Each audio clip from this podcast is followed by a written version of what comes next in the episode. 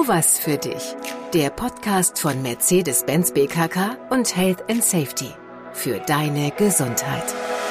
Ja, hallo, ich bin Tobias Häusler, Fernsehmoderator, Radiomoderator, Fachmoderator im Bereich der Gesundheitsthemen und damit herzlich willkommen.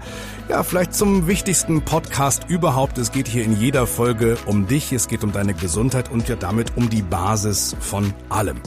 Unsere Themen hier in der ganzen Reihe waren schon und sind Ernährung, Bewegung, Entspannung, Schichtarbeit, vieles mehr. Und heute dreht sich nochmal alles um das Thema Suchtprävention. Diesmal geht's um einen Klassiker mit neuen, ja, nur scheinbar cooleren Ideen äh, rauchen und eben neu dampfen, glühen und was sonst Shisha, was noch so dazugekommen ist.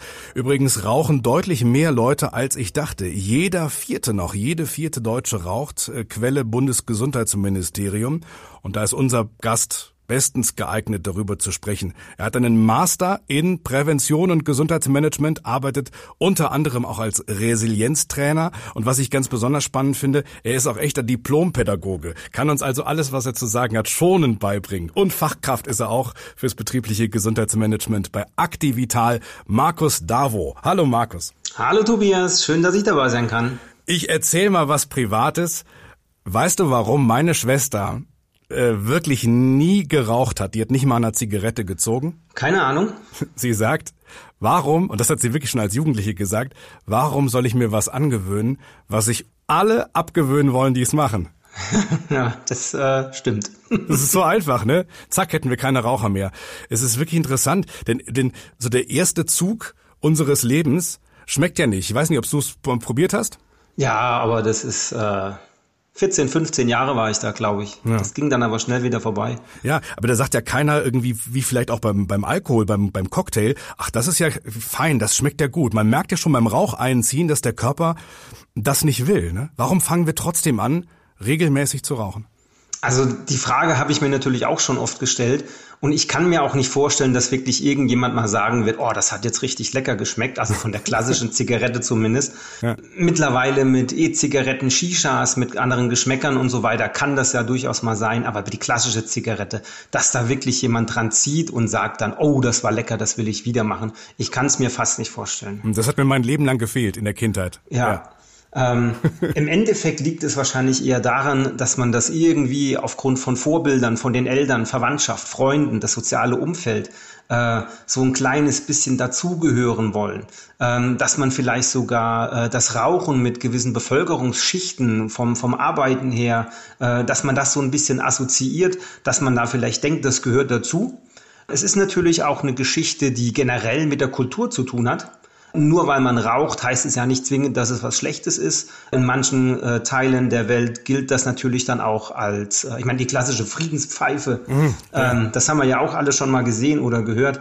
Oder auch generell, dass es einfach ein Zeichen von Vertrauen dann ist, wenn man sich zusammensetzt und raucht eben eine, ja. äh, dass da so eine gewisse soziale Bindung dann auch schon entstehen kann. Bleiben wir erstmal chemisch was in einer Zigarette, aber auch in einer Shisha, du hast es angesprochen, in diesen glühenden E-Zigaretten, was macht denn da eigentlich süchtig? Und kann ich mich dagegen wehren? Denn hm, es werden ja nicht alle süchtig. Also was da alles drin ist, das äh, kann ich gar nicht genau sagen, rein zeitlich nämlich dann schon. Es sind im Endeffekt äh, über 4000 verschiedene Stoffe, die in so einer Zigarette drin sind. Wow. Ähm, und natürlich auch nicht unbedingt die gesündesten.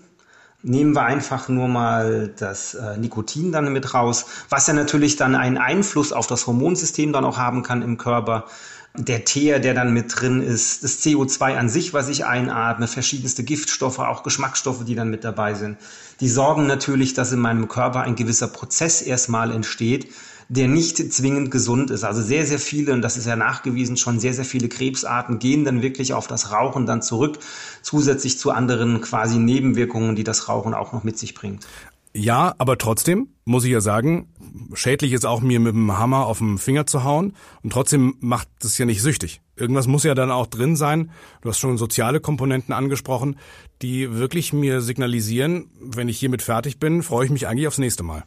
Also im Endeffekt ist natürlich auch, wenn ich rauche, äh, mache ich das in gewissen Situationen.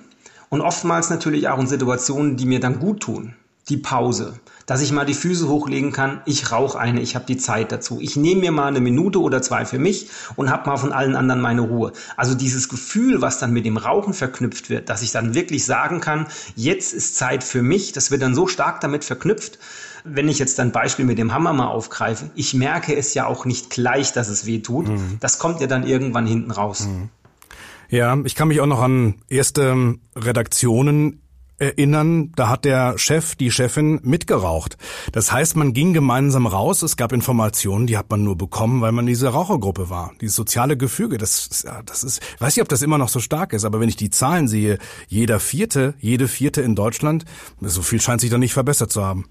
Vielleicht müsste man da genauer schauen, äh, wie sich denn dann das Rauchen verteilt. Wenn jetzt irgendwo in einem Team, wo zehn Leute sind, einer raucht, dann kriegt er wahrscheinlich eher die Infos nicht mehr, die zwischen Tür und Angel weitergegeben werden, weil er nicht da ist. Ja, stimmt. Aber wenn jetzt in einem, in einem Zehner-Team eine, eine oder Person nur nicht raucht, dann ist es wahrscheinlich eher so, dass man so zwischen Tür und Angel auf der Zigarette vor der Tür mal kurz noch was erzählt wird, was man dann vielleicht mitkriegt, äh, nur weil man raucht. Ja, aber du kannst dir vorstellen, du bist dann wirklich der Nichtraucher, der sich trotzdem mit dazustellt. Und im Endeffekt ist man ja dann eigentlich auch schon einer der Raucher, weil Passivrauchen ist ja dann direkt mit dabei. Sehr richtig. Wir haben hier noch gerade noch eine Folge gemacht über Mediensucht. Da sage ich sofort, ich lebe da in äh, größter Gefahr. Gleichzeitig rauche ich im Jahr vielleicht fünf Zigaretten. Wirklich wahr. Ich weiß auch sofort wieder nach jeder, warum ich nicht rauche.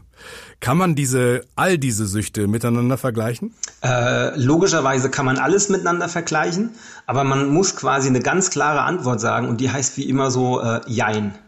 Also was das Thema Sucht angeht, Sucht ist ja immer auch wieder eine Frage der Definition. Äh, Sucht ist eher so das seelische, soziale, was man betrachtet. Es geht eigentlich dann auch eher in die Richtung Abhängigkeit. Abhängigkeit bedeutet eher ähm, das, was das Krankheitliche dann auch sein kann, also die gesundheitlichen Folgen. Und da gibt es natürlich bei einer Mediensucht genauso krankheitliche Folgen, also gesundheitliche Folgen besser gesagt, ähm, wie man es dann eben auch mit dem Rauchen dann sagen kann. Mhm.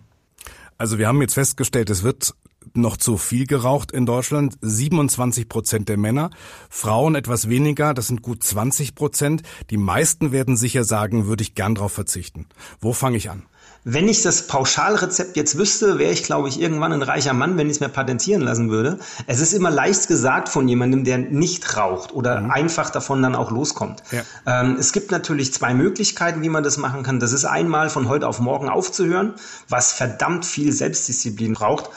Oder einfach dass man so einen kleinen schleichenden Prozess dann eben macht. Was ich nur jedem immer empfehlen kann, ist, dass man sich nicht scheuen sollte, sich auch Hilfe zu holen. Sei es beim Hausarzt, sei es irgendwo bei äh, Beratungsstellen oder sonst was oder eben auch bei Freunden, Bekannten, die das Ganze schon selbst durchgemacht haben und dass man dann von den Erfahrungen von denen vielleicht dann auch profitiert. Hm.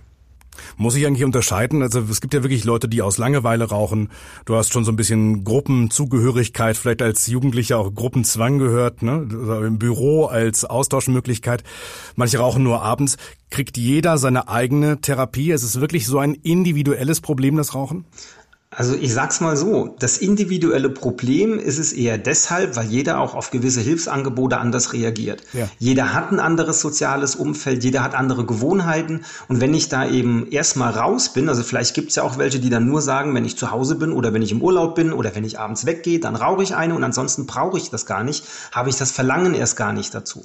Und da muss man natürlich immer eher individueller betrachten, was man dann machen kann, damit man für sich selbst sagen kann, ich komme davon los.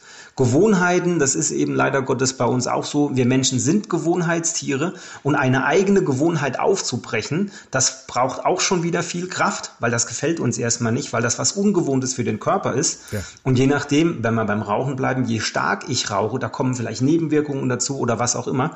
Und man braucht dann doch so drei, vier Monate, bis man neue Gewohnheiten in seinen Alltag integriert hat, damit man von alten Sachen wegkommt.